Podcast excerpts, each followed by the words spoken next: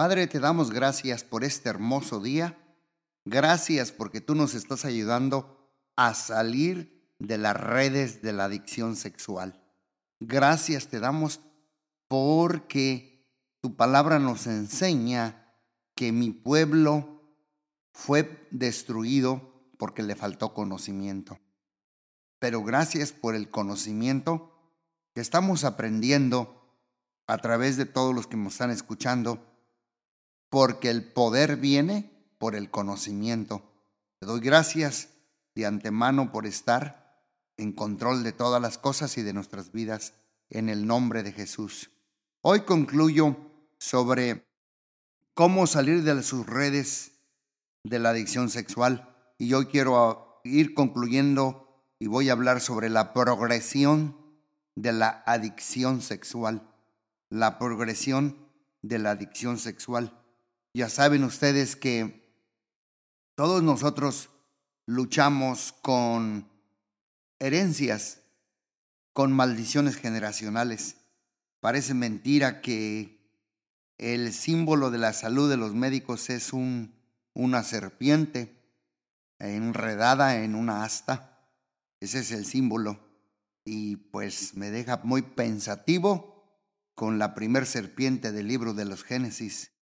Y yo he observado cada vez que verdaderamente cuando uno lucha o tiene una inclinación o algún, algún pecado que lo repite uno y lo repite uno, que tiene que ver mucho con las herencias y las maldiciones generacionales. Por eso decía el sabio Salomón, la maldición nunca viene sin una causa.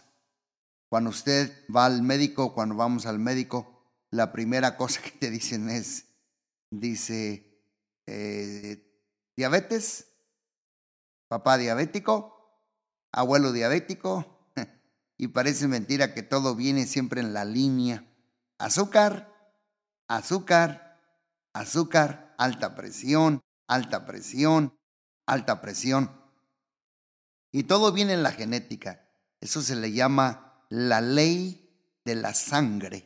Pero gracias a Dios que con la ayuda de Dios y con lo que Jesucristo hizo en la cruz del Calvario, podemos ser libres de todo este tipo de ataduras y todo este tipo de adicciones, sobre todo la adicción sexual. Dice Santiago en el capítulo 1, verso 5, dice, entonces la concupiscencia, después que ha concedido, da luz el pecado, y el pecado siendo consumado, da luz a la muerte. Y veamos la progresión de esta adicción. Es un círculo no sé si usted recuerda el círculo de violencia doméstica. Es igual al círculo, es un ciclo, un círculo de una adicción sexual. Está primero, usted puede dibujar un círculo de derecha a izquierda y puede poner en primer lugar fijación sexual, en segundo lugar compulsión sexual, el tercer lugar gratificación sexual, y en el cuarto lugar, el remordimiento. Esta es la progresión exactamente de la adicción sexual y este es el ciclo de lo que es eh, eh, la adicción. Vamos a explicar el primero sobre la fijación sexual. La fijación sexual es, es, es un estado de trance erótico en que obsesionarse por el sexo se convierte en la cura para el tormento emocional del adicto. Fíjate bien, tormento emocional. El, adicto, usted está adicto a esta atadura, eh, eh, tiene mucho problema de emoción emocional en su, en, su, en su corazón, en su alma, en su mente. Por ejemplo, usted lucha con soledad, usted lucha con vergüenza, usted lucha con aislamiento, usted lucha con sentimientos de inferioridad bueno, pues es una fijación sexual. Dice, es el estado de trance erótico en que obsesionarse por el sexo se convierte en la cura para el tormento emocional del adicto. O sea que se usa eh, esta fijación sexual como un anestesiante del, del dolor emocional. Por eso se llama fijación sexual. Y luego viene la compulsión sexual. Y aquí en la compulsión sexual, eh, ni más ni menos, pues es la práctica de rutinas. Son como rutinas compulsivas. Eh, son muy semejantes como a rituales. Es cuando haces un rito, cuando se hace un rito, una práctica de rutina compulsiva, un rito que elevan la emoción y la intensifican la excitación sexual. Y esto allí pues incluye buscar prostitución, pornografía y ya está el acoso sexual. Esto es la compulsión sexual. Y en tercer lugar está también la gratificación sexual. La gratificación sexual y aquí en tercer lugar de este ciclo, de esta progresión, es la pérdida total del dominio propio. Es cuando la víctima, la persona, ha perdido totalmente su dominio propio. Entonces, ¿qué hace allí el adicto? Realiza el acto sexual. Por eso se llama gratificación sexual. Y allí totalmente están las garras de esta adicción sexual y esta adicción sexual lo somete lo aniquila, lo cauteriza, lo domina. Entonces el adicto pues realiza ese acto sexual. Y en cuanto, cuarto lugar tenemos el remordimiento.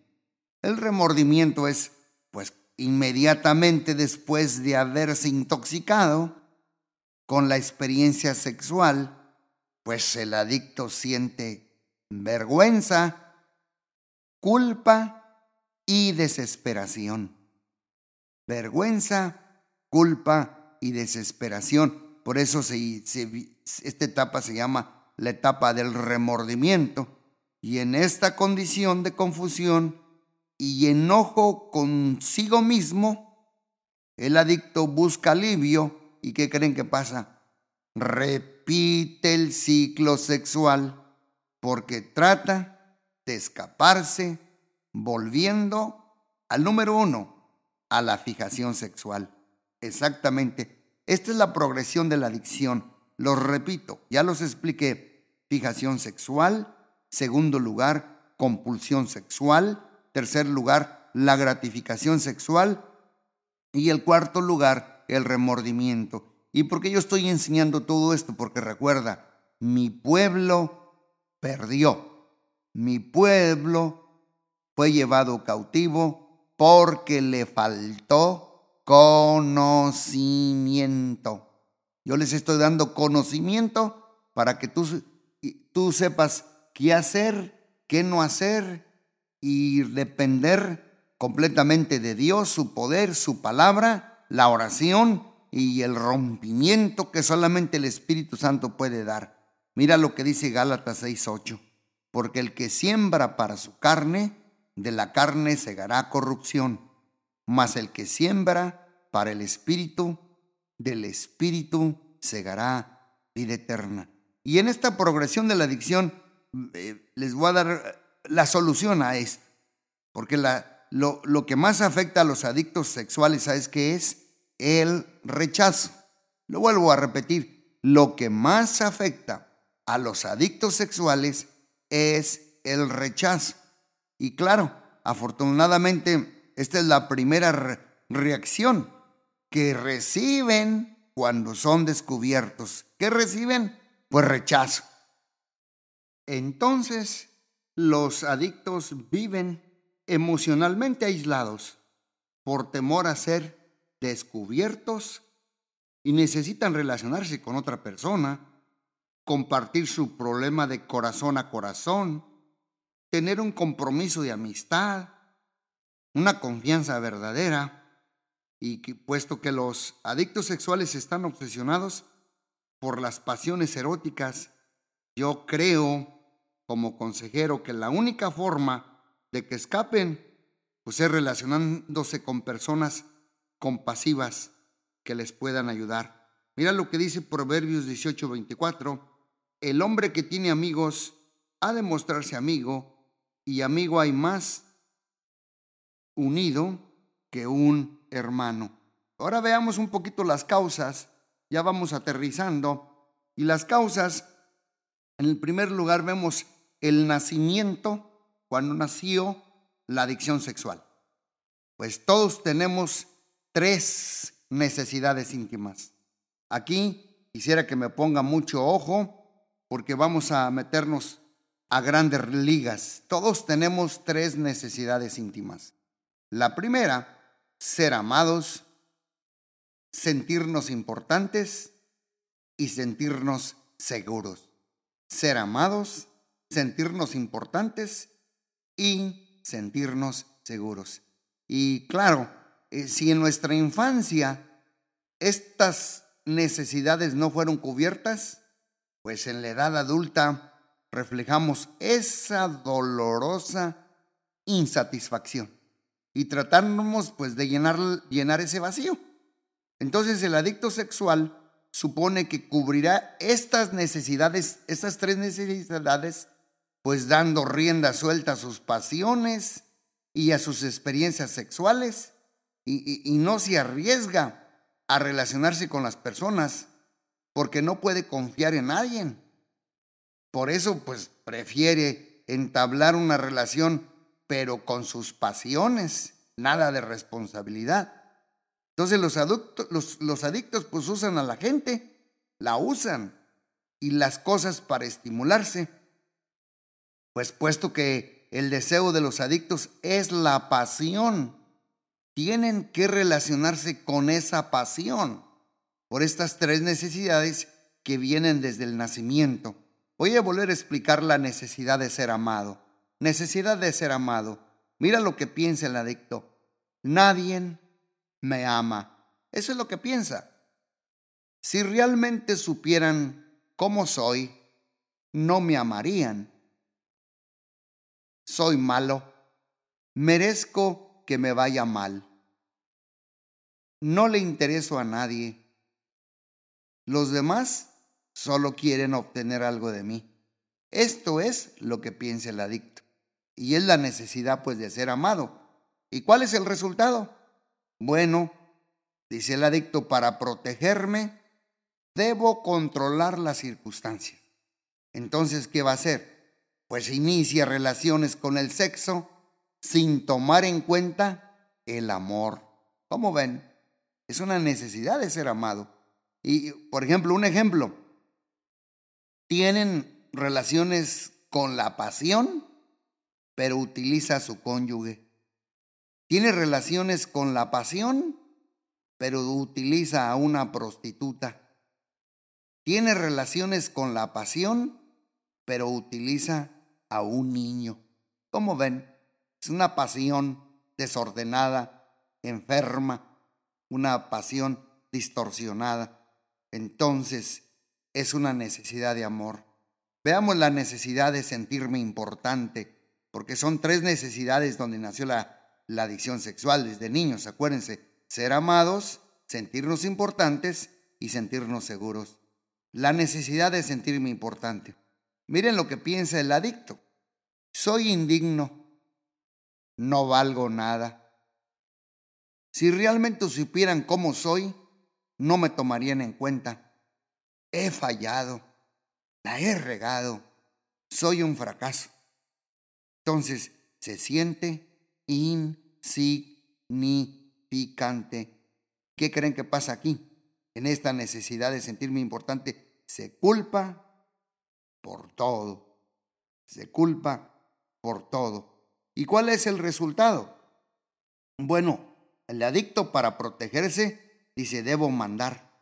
Entonces inicia una relación con el sexo que no amenaza su autoestima que no amenace su autoestima, o sea, sin no tiene responsabilidad. O sea que, que todo lo que hace es por esa pasión, pasión errónea, pasión este, disfuncional, pecaminosa.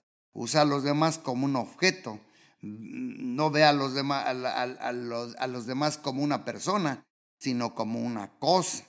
Y ese es el resultado. ¿Y cuál es un ejemplo de esto?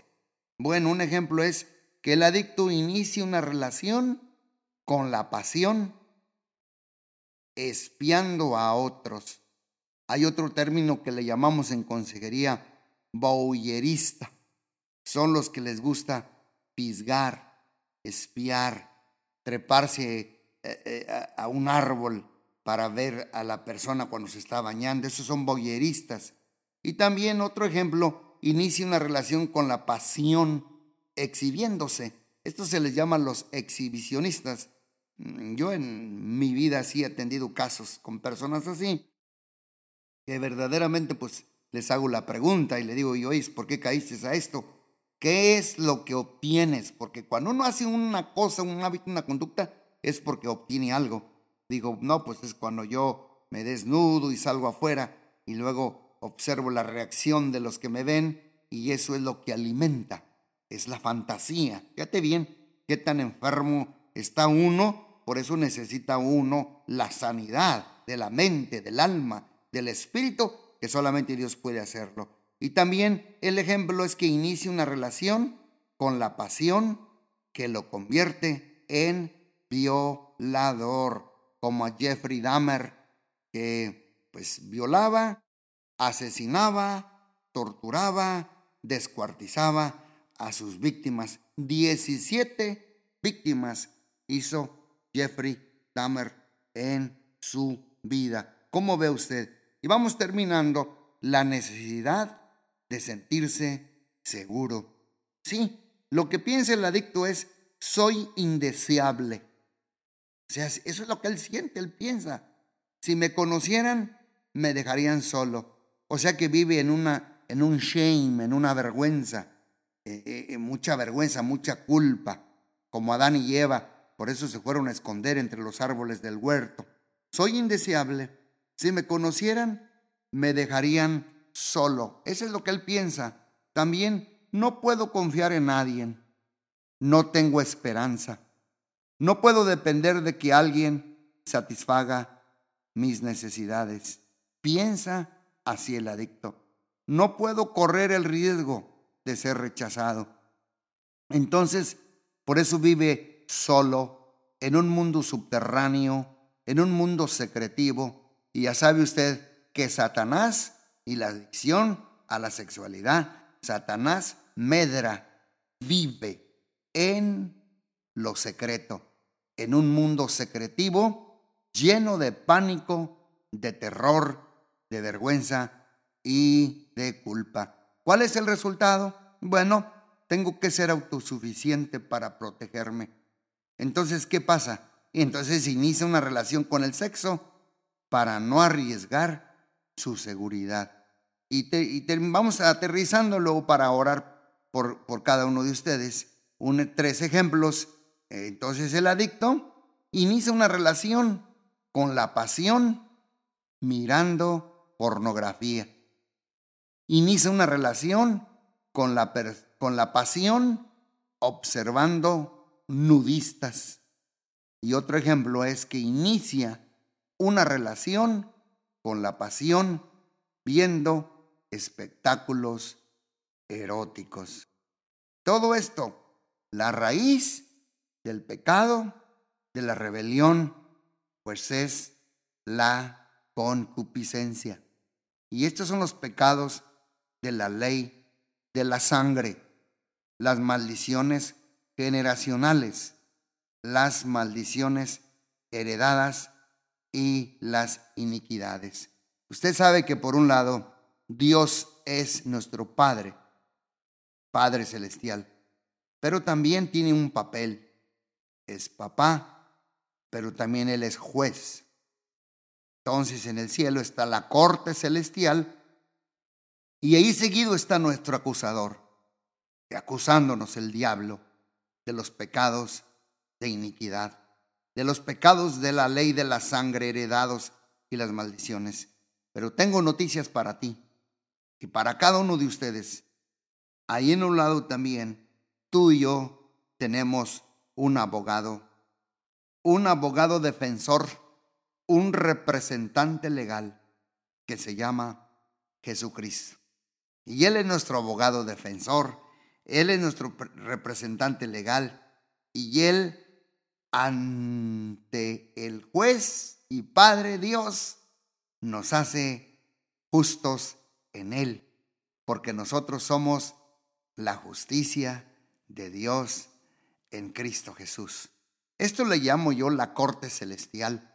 Yo recuerdo cuando Daniel estaba siendo atacado por el enemigo, por Satanás. Yo recuerdo que un pasaje allí en Daniel dice, por lo cual no me fui hallado culpable en la corte del cielo. Que tú y yo no nos hayamos culpables ante el juez justo Dios, que nuestro representante legal Jesucristo, a través de su poderosa sangre, pueda romper estas maldiciones generacionales heredadas y iniquidades y pueda arrancar de raíz estas maldiciones que venimos padeciendo y que son inclinaciones que unos traen en un grado, otros en un grado más arriba y otros verdaderamente están hundidos en esto de lo que es la adicción sexual, pero solamente Jesucristo te puede dar libertad y te puede hacerte libre, porque si tú conoces la verdad, la verdad te hará libre. Padre Celestial, te doy gracias por todos los que me están escuchando. Este tema tan picudo, tan complejo, tan delicado, que es la adicción sexual. Yo te pido, Padre, por el poder del nombre de Jesús, tomo la autoridad, que hagas libre a todo aquel que está en las garras de la adicción sexual, de la pornografía y de todo lo que tuvimos hablando, estos pecados de iniquidad, de la ley de la sangre, haz una transfusión en su sangre, rompe con todo pacto oculto y toda maldición y herencia que recibieron de sus padres, cancélala por el poder de Dios y haz un nuevo surco. Ponemos ahí la cruz de Cristo, la sangre poderosa de Jesús que nos limpia de todo pecado. Tú eres nuestro abogado, defensor y nuestro representante legal, Jesús. Todo te lo pedimos en el nombre poderoso de Jesús y te pedimos que saques a todos aquellos que están en estas garras, Padre, de esta adicción en el nombre poderoso de Jesús, sí se puede cambiar, sí hay remedio, sí se puede romper con esta ley de la sangre y sí podemos ser libres porque al que el Hijo os libertare será verdaderamente libre. Te doy gracias por escucharme, te doy gracias Señor porque tenemos autoridad a través del nombre de Jesús y rompiendo toda maldición, creemos firmemente que tú lo harás en el nombre poderoso de Jesús. Amén, amén y amén. Dios les bendiga muy ricamente. Hasta la próxima.